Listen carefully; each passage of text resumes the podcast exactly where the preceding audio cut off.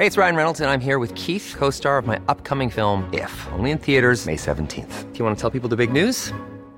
All right, I'll do. Sign up now and you'll get unlimited for $15 a month in six months of Paramount Plus Essential Plan on us. Mintmobile.com slash switch. Upfront payment of $45 equivalent to $15 per month. Unlimited over 40 gigabytes per month. Face lower speeds. Videos at 480p. Active Mint customers by 531.24 get six months of Paramount Plus Essential Plan. Auto renews after six months. Offer ends May 31st, 2024. Separate Paramount Plus registration required. Terms and conditions apply if rated PG.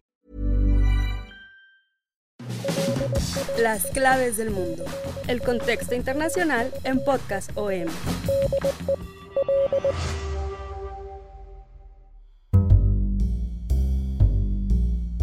El reloj del juicio final. Una herramienta simbólica creada por científicos para visualizar la probabilidad de que la humanidad desaparezca, se encuentra por segundo año consecutivo a 90 segundos de la medianoche, muy cerca de su hora final, el apocalipsis, debido a la guerra en Ucrania y la crisis climática. Las agujas del reloj fueron colocadas el martes pasado en Washington por el Boletín de Científicos Atómicos, una organización que se encarga de gestionar esta herramienta desde su creación en 1947. En 2023, los científicos decidieron rebajar de 100 a 90 los segundos restantes para el apocalipsis, lo más cerca que el reloj había estado nunca de marcar su hora final, y este año optaron por mantener la misma hora. Esta agónica cuenta atrás se debe a que las tendencias siniestras continúan apuntando al mundo hacia una catástrofe global, según los científicos. La principal preocupación es la amenaza del uso de armas nucleares en la guerra de Ucrania, así como los esfuerzos de China, Rusia y Estados Unidos para modernizar sus arsenales nucleares. Este boletín científico también advirtió que estas tendencias aumentan el riesgo de que estalle una guerra nuclear por un error de cálculo. Además, la Tierra experimentó en 2023 el año más caluroso jamás registrado y se produjeron enormes inundaciones, incendios forestales y otros desastres derivados de la crisis climática. El boletín todavía no tomaba en cuenta la guerra en Gaza, pero también a nuestros científicos nucleares se les olvidó incluir un factor muy importante que a principios de este año está volviendo a causar gran temor en todo el mundo.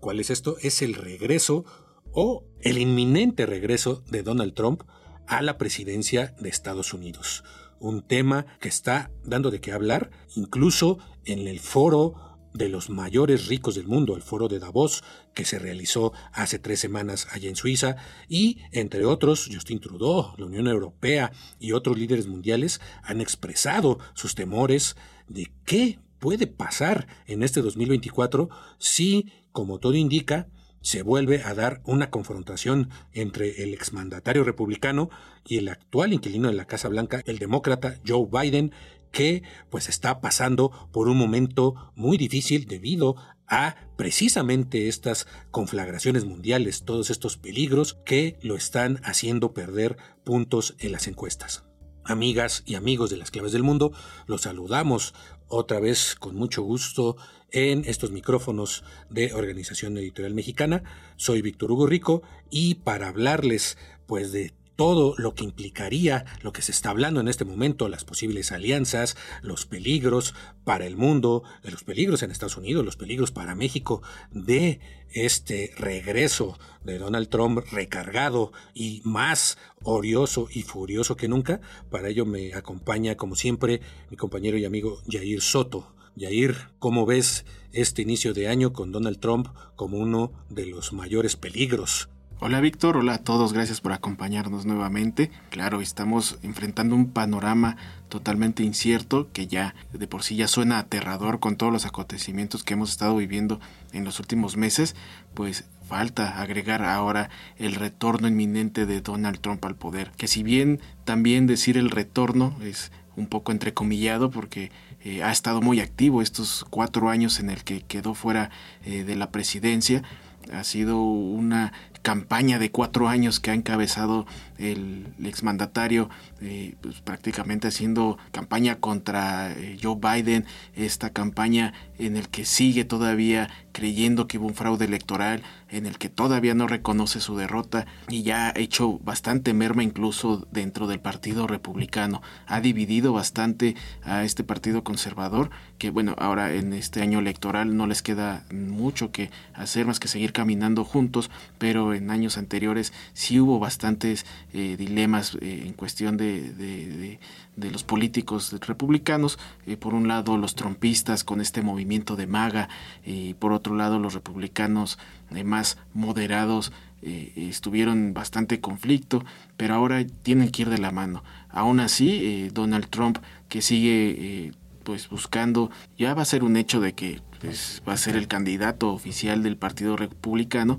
y sobre todo ahora que dejó en el camino a Ron DeSantis, otro también otro candidato eh, bastante rudo en su discurso, muy similar a lo de Trump, pero con ya bastantes roces durante estos últimos cuatro años. Y todavía a finales de enero ahí estaba insistiendo Nikki Haley, la otra candidata eh, republicana con el que también tienen bastantes roces, pero el dilema de todo esto es precisamente esta hipocresía entre los eh, políticos, ¿no? Porque eh, Trump eh, hablaba pestes de todo su equipo que lo traicionó en algún momento, como Mike Pence, como Bolton,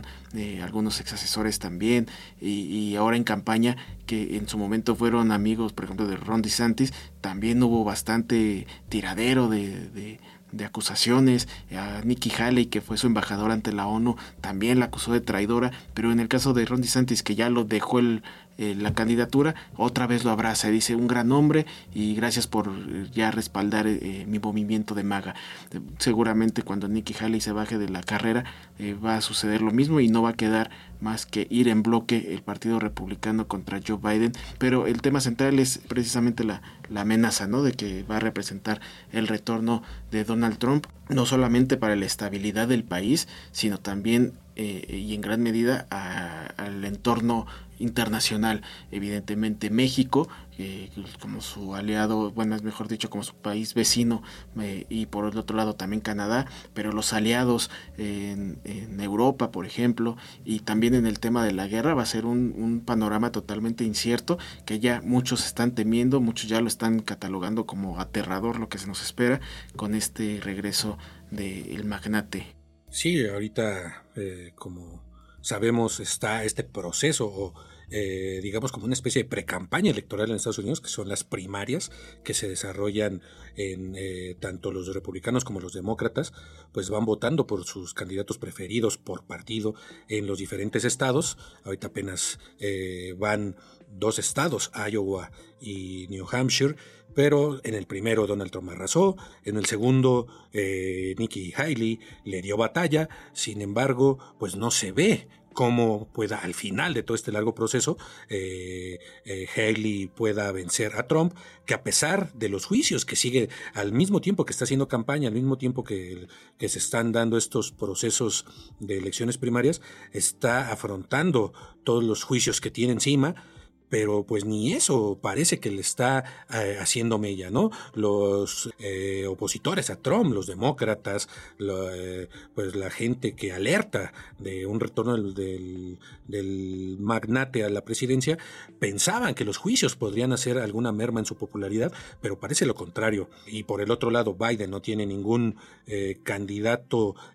como rival dentro de los demócratas, entonces ya todo el mundo da por sentado que la batalla se va a volver a repetir igual que en el 2020. Ante esto, pues empiezan a encenderse las alarmas en diferentes sectores. Lo vimos, por ejemplo, hace dos semanas, eh, el, pasado 19 de enero, allá en Davos, en Suiza, en esta reunión anual del Foro Económico Mundial, donde pues eh, eh, hubo un protagonista ausente, que fue Donald Trump y su posible efecto en la evolución de la economía eh, global en este 2024. El expresidente estadounidense fue señalado en el foro de Davos como uno de los factores que pueden influir en la evolución de la economía global en este año, junto con eh, una guerra en gran escala, como lo estuvimos eh, viendo, como lo reseñamos en nuestro pasado podcast, a raíz de la, de la guerra de Israel en Gaza, o una nueva pandemia incluso. En la sesión de clausura de este foro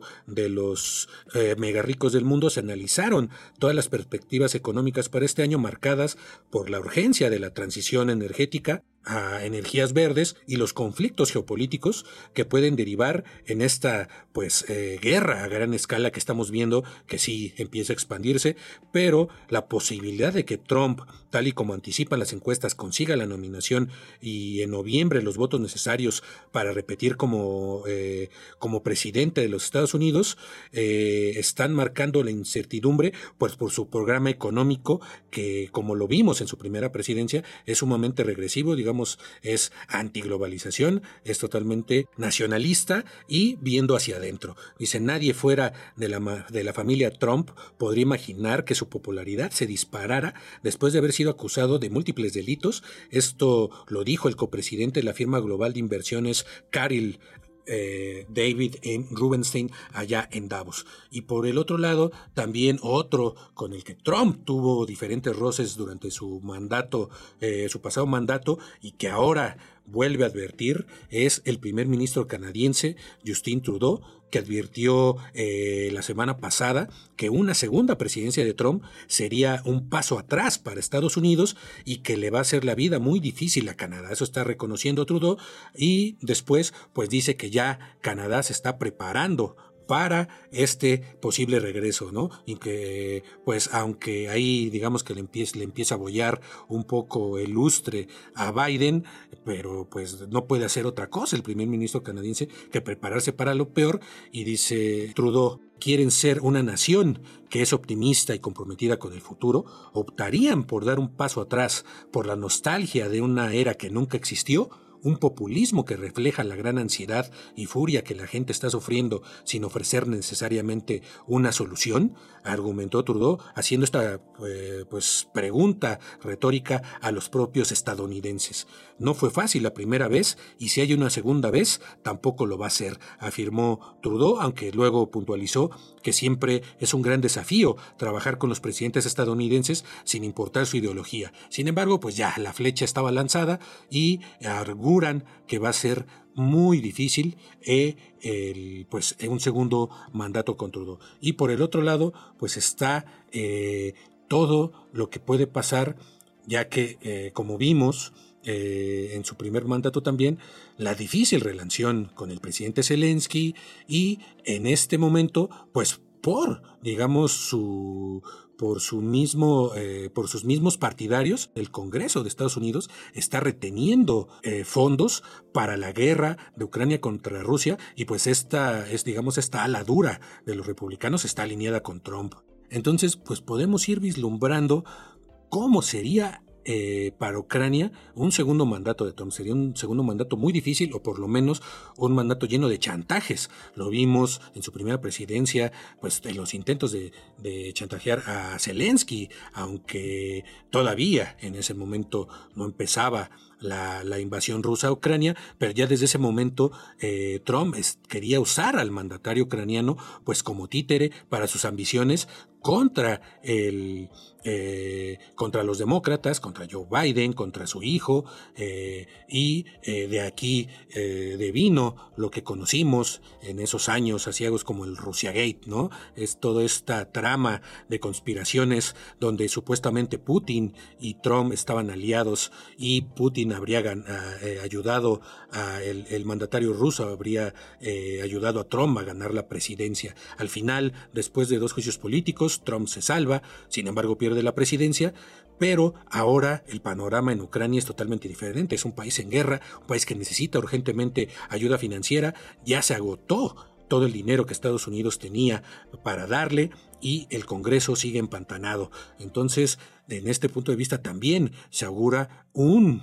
un, difícil mandato de Trump, una relación difícil con Ucrania y por ende para Europa. Europa pues está totalmente comprometida también con Ucrania en esta guerra contra Rusia. Sin embargo, pues sin Estados Unidos el panorama sería todavía más difícil. Sí, sobre todo que en este tema de la guerra en Ucrania, más allá de retirarle su apoyo como lo ha dejado ver Trump a Zelensky en el tema bélico, lo que más resentiría Europa es este apoyo a la OTAN que justamente en estos cuatro años se fortaleció, eh, recordando que en su primera administración Donald Trump eh, dejó en ruinas a, la OTAN después de retirar su apoyo, de tener roces con los eh, principales eh, países formadores de este organismo como Francia, como Alemania en su momento. Incluso hay que recordar que hace cuatro o cinco años Emmanuel Macron declaró casi muerta la OTAN en un estado vegetal, si no mal recuerdo, eh, fueron sus palabras que dijo que la OTAN ya estaba muerta. Eh, se va Trump, regresa Biden y se fortalece y qué mejor que con esta guerra en Ucrania. Entonces, si regresa Trump, la guerra en Ucrania no sabemos si, si pueda acabar, pero lo que sí puede sentirse, eh, o mejor dicho, resentirse, es esa eh, fuerza que volvió a formar la OTAN eh, entre todos los aliados Estados Unidos y los europeos y Turquía. Ese es el lado que estaría resintiendo por un lado también los europeos. En la cuestión económica, también Europa teme, te está temiendo y qué mejor que la voz de Christine Lagarde, que en una entrevista para France 2 habló eh, de que eh, ella en voz del Banco Central Europeo calificó que la posible victoria de Donald Trump va a representar una clara amenaza para el continente. Eh, y bueno, y como comentabas hace rato, Vic, de que Trump arreglaba todo a chantajes, eh, eh, Europa espera eh, que suceda lo mismo, recordando que para todo imponía impuestos en los aranceles. Cuando estuvo en su, en su primer en su primera administración sancionó bastante, bastantes veces a Francia en cuestión de acero, a Canadá también en acero y México, que se diga, utilizó el tema de la migración para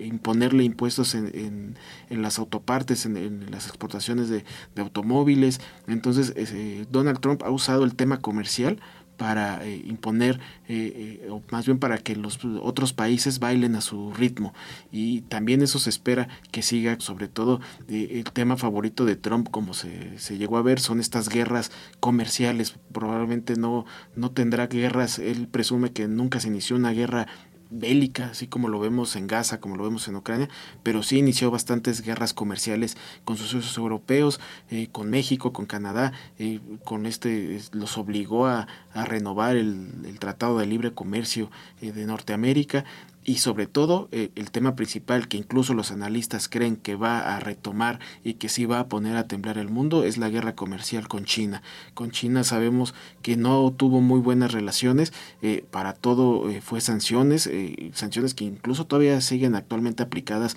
para el régimen de Pekín. la guerra está con Huawei, que está prohibido que la marca esté operando en Estados Unidos y demás. Entonces espera que esto pueda todavía escalar más. China se va a convertir probablemente en el enemigo a seguir para Donald Trump sobre todas las cosas, ¿no crees, Vic? Sí, y hablando de, guerras no comerciales, pero otra guerra aparte de la de Ucrania, que es la guerra en Gaza, aquí también se ve eh, algo imprevisible lo que pueda pasar con Trump, eh, independientemente de cuánto dure, las elecciones en Estados Unidos son en noviembre y si llegara a ganar la presidencia tomaría posesión hasta enero del 2025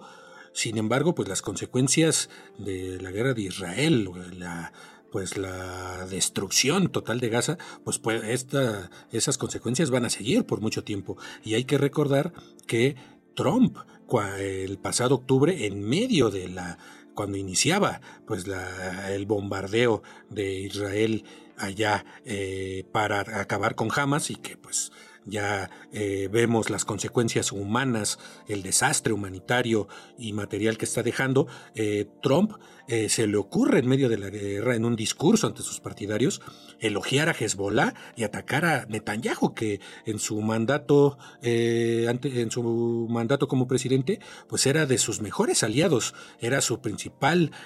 amigo y, ahora en el pasado mes de octubre hablaba de que lo había decepcionado mucho, ¿no? En un acto en Florida dijo que los, estos miembros de la milicia pro-iraní Hezbollah eran muy inteligentes y habló por primera vez de su desilusión por, eh, por el gobierno israelí, debido a lo que él plantea que fue, eh, según él, un episodio clave al final de su gobierno cuando Estados Unidos asesinó a este importantísimo y legendario general iraní Qasim Soleimani en Bagdad, ¿no? Nadie, eh, según Trump, había escuchado esa historia, pero según él, Israel iba, eh, según en palabras de Trump, Israel iba a hacer esto con nosotros, es decir, matar al general eh, Soleimani, y se lo planificó y elaboró durante meses. Dijo acerca de esta coordinación para matar a Soleimani, pero eh, teníamos todo listo para lanzarlo y la noche antes de que sucediera recibió una llamada de que Israel no participaría en el ataque. Y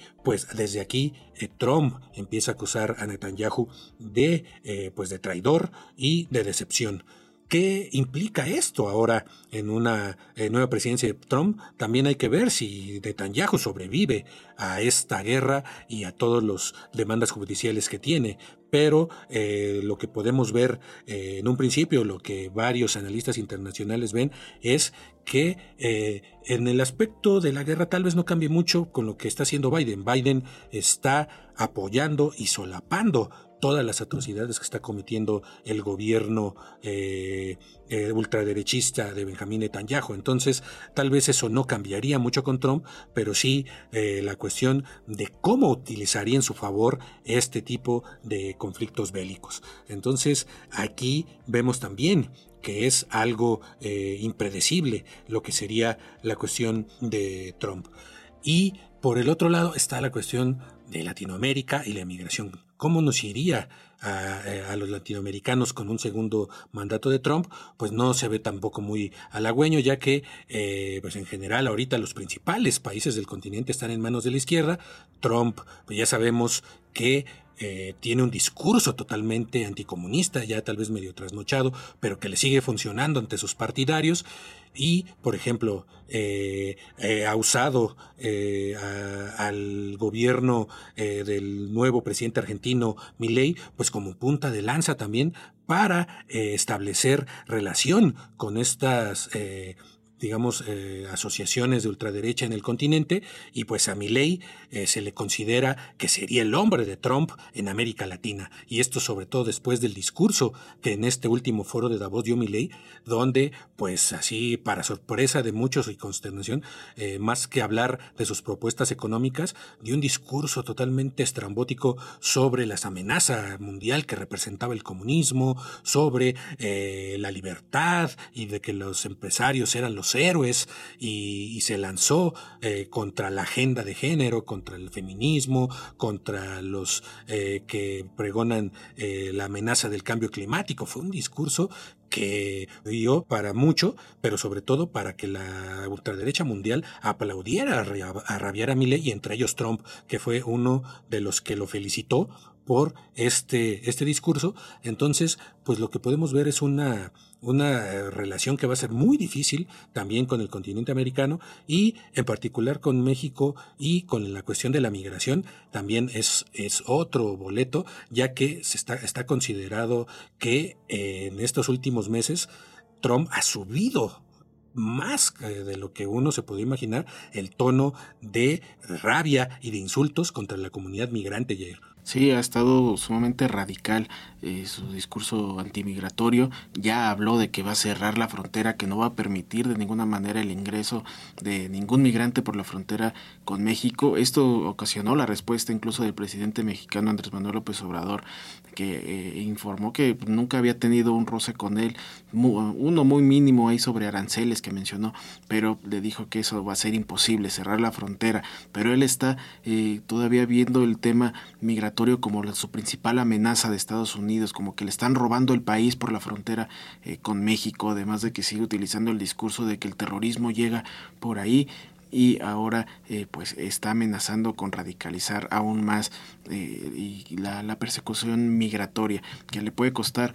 bueno que en este momento lo está usando incluso como arma para criticar a Biden que dice que, que ha fracasado en su lucha migratoria y, y esto le ha permitido relanzar este discurso totalmente agresivo contra la migración, que sí preocupa porque justamente eh, Biden, que evidentemente no ha podido controlar la, migración, pues eh, de alguna manera ha creado algunas alianzas eh, o algunos acuerdos con México, con Guatemala, ahora con la llegada de Bernardo Arevalo, y, o incluso el, el envío de migrantes eh, de, con el, auspicio de otros gobiernos, incluso con el mismo Venezuela, con eh, Cuba y otros países sudamericanos. Y bueno, ahora la manera en que lo va a llevar a cabo Trump, pues no sabemos qué tan radical va a ser, pero lo que sí va a ser totalmente agresivo va a ser su manera de combatir la entrada de estos migrantes. Ya sabemos que en su, en su gobierno de hace cuatro años, pues fue muy criticado, ¿no? La separación familiar, la persecución y las, cifras, pues realmente tampoco no fueron un, un descenso eh, que hubiera marcado, que se hubiera marcado en la historia, pero sí fue un, un hecho que eh, totalmente eh, los derechos humanos internacionales pusieron su dedo en el renglón y preocupó bastante y por ende para este posible retorno de Trump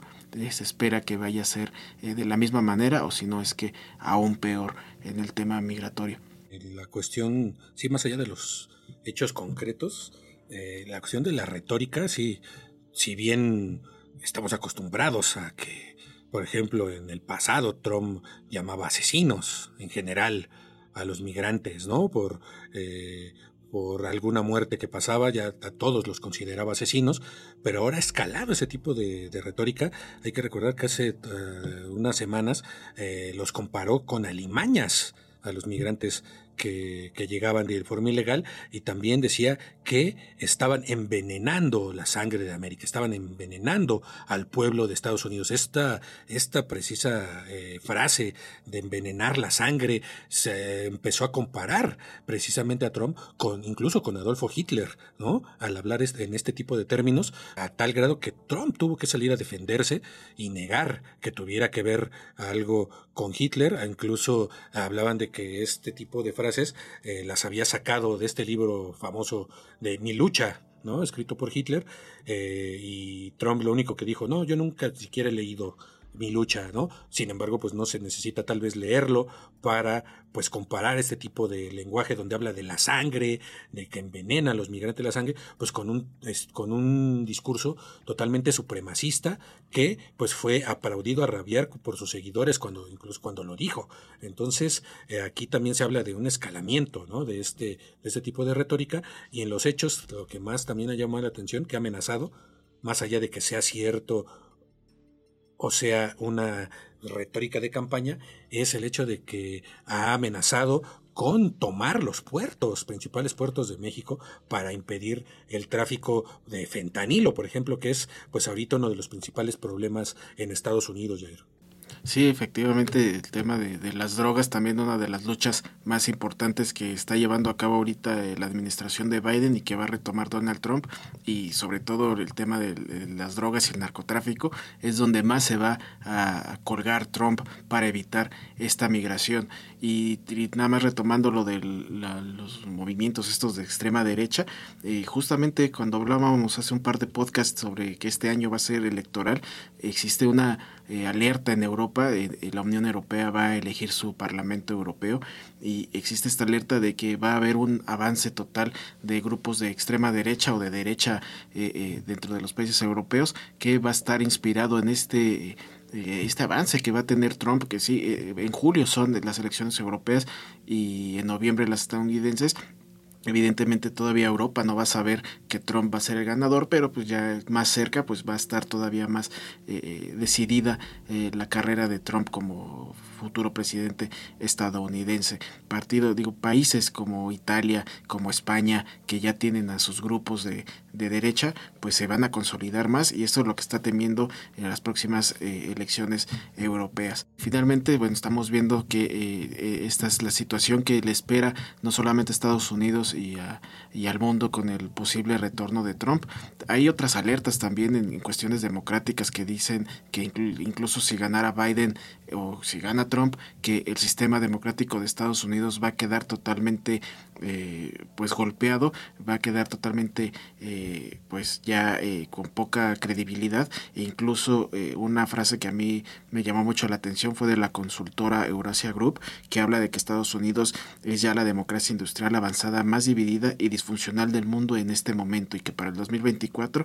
se va a exacerbar este problema sin importar quién gane porque realmente estamos viendo que es un peligro Trump. Bueno eh, o sea, en cuestión de, lo que estamos hablando, no es de que lo, diga yo, pero eh, en cuestión de política, eh, geopolítica, pues sí está representando una serie, ah, una seria amenaza. Con eso nos despedimos. Muchísimas gracias, Vic. Gracias, Jair. Nos escuchamos la próxima semana. Ya saben, cada lunes un nuevo programa, un nuevo episodio de Las Claves del Mundo, el cual podrán encontrar en las principales plataformas de podcast como Spotify, Google Podcast, Apple Podcast, Acast, Deezer, Amazon Music. Les invitamos también que nos sigan escribiendo en nuestros canales de contacto. Nuestro correo electrónico es podcast.com.mx y nuestra cuenta de ex arroba el sol de y en bajo México. Ya lo notaron, pues ahí escríbanos. Pues muchísimas gracias nuevamente. Agradecemos muchísimo la producción de Natalia Castañeda. Hasta entonces.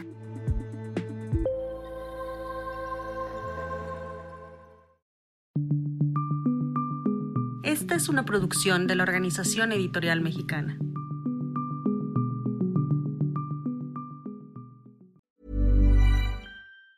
If you thought the only way to get a more defined jawline with natural-looking results was through surgery, think again. Juvederm Volux XC is a non-surgical injectable gel filler that improves moderate to severe loss of jawline definition and can help you achieve natural-looking results with little downtime. Even better, this improved definition lasts up to one year with optimal treatment. No maintenance required. Improve jawline definition for a smooth, sculpted look with Juvederm Volux XC. For important safety information and to find a licensed specialist, visit juvederm.com. That's J U V E D E R M.com. Not for people with severe allergic reactions, allergies to lidocaine, or the proteins used in Juvederm. Common side effects include injection site redness, swelling, pain, tenderness, firmness, lumps, bumps, bruising, discoloration, or itching. There's a risk of unintentional injection into a blood vessel, which can cause vision abnormalities, blindness, stroke, temporary scabs, or scarring. Talk to a licensed specialist specialist to find out if it's right for you.